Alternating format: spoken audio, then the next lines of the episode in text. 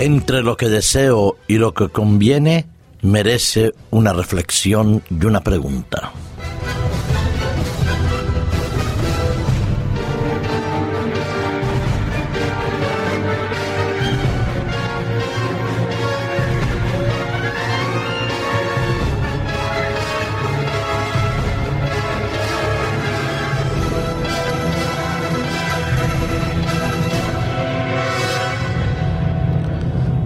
Estoy convencido que todos y cada uno de nosotros hemos experimentado una tensión entre aquello que deseamos y aquello que nos conviene. Desde muy niños deseamos muchas cosas, anhelamos tenerlas o vivirlas o poseerlas y al mismo tiempo nos encontramos frente a la entrecomillada frustración de no poder hacer realidad esos sueños o esas ilusiones, o al contrario, vernos satisfechos por haber obtenido aquello que deseamos. Cuando obtenemos lo que deseamos, también nos encontramos con una diatriba. Lo que deseamos era lo que nos convenía, era lo mejor para nosotros, para nuestra vida, para la felicidad, para la estabilidad.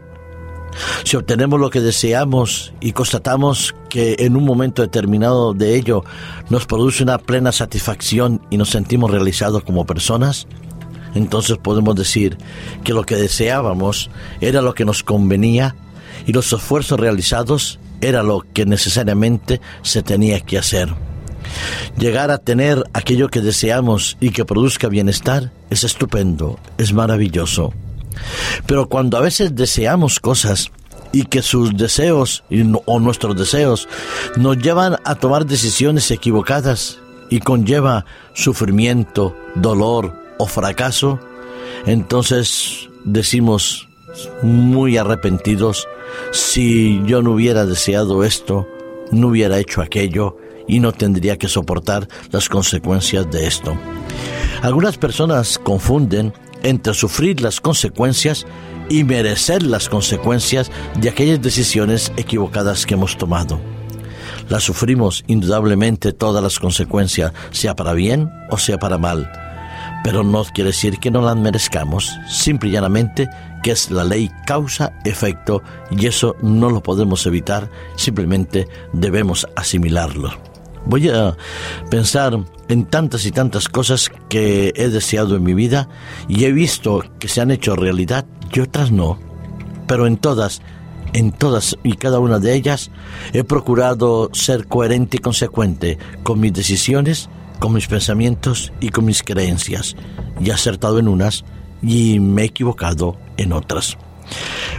Leía una noticia que me invitaba a reflexionar entre la diferencia entre lo que deseamos y lo que nos conviene y la pregunta que debemos hacernos y a quién debemos hacérsela adecuadamente y en el momento adecuado. Una señora, Suetolfen, tuvo un niño a los 57 años, era su primer hijo. Ella lo había deseado intensamente. Se había hecho inseminar y había, a través de la inseminación artificial, había logrado quedar embarazada a sus 57 años. Y hemos visto otras inseminaciones mucho más, con personas mucho más adultas en otros lugares del mundo.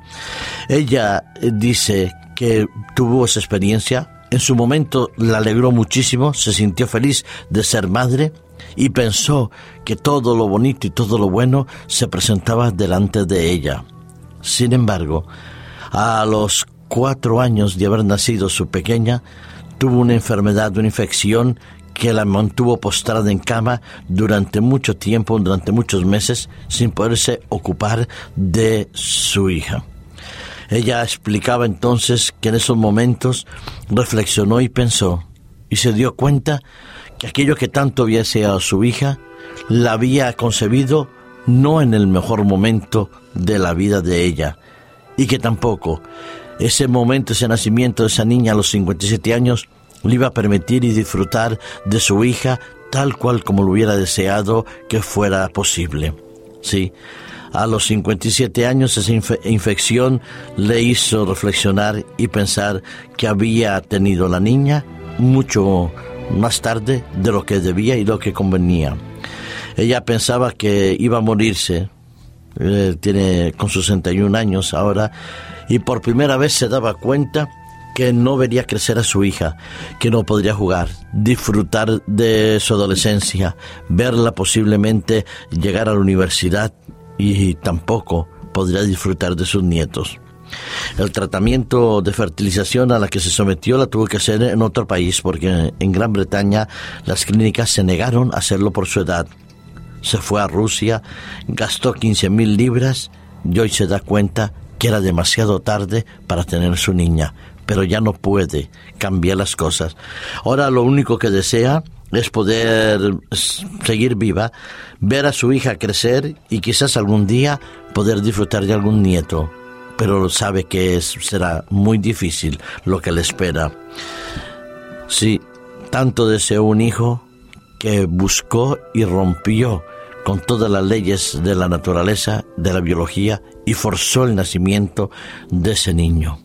¿Habemos forzado o hemos forzado algunas veces algunas cosas para poderlas tener?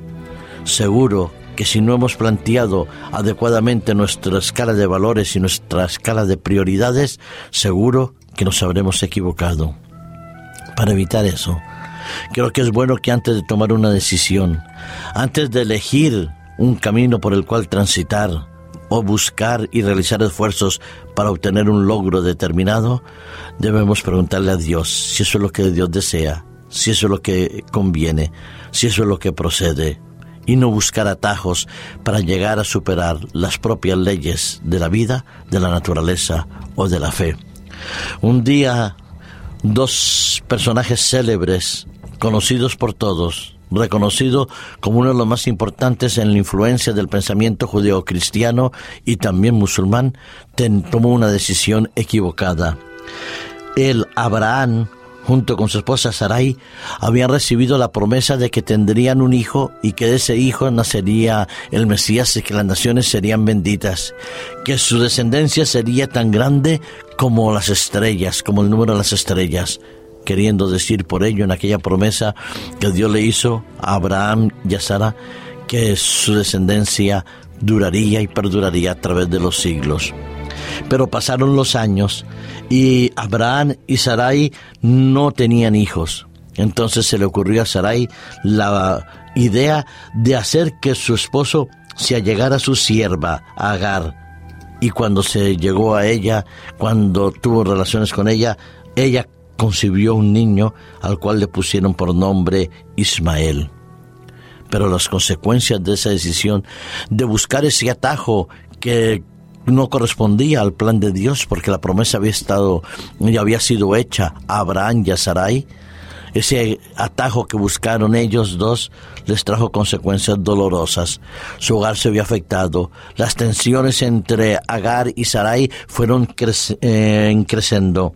Tanto es así que Agar tiene que irse de la presencia de Sara tiene que llevarse a su pequeño Ismael lejos de su padre Abraham. Y en aquel momento entonces ella tuvo que recibir la ayuda y el sostén de Dios a través de los ángeles en un lugar, en un pozo que se llamó más tarde el Pozo del Viviente. Sí, lo que podía haber sido una bonita experiencia de familia se convirtió en un drama de familia por no haber aceptado y puesto los planes de ellos en las manos de Dios.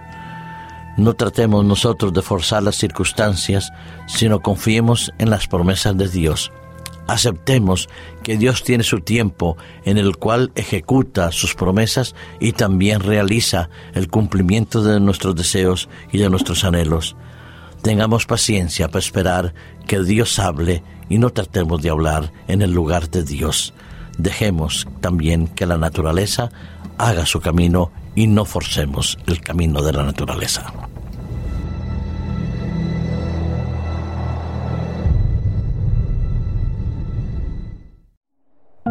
Producido por hopmedia.es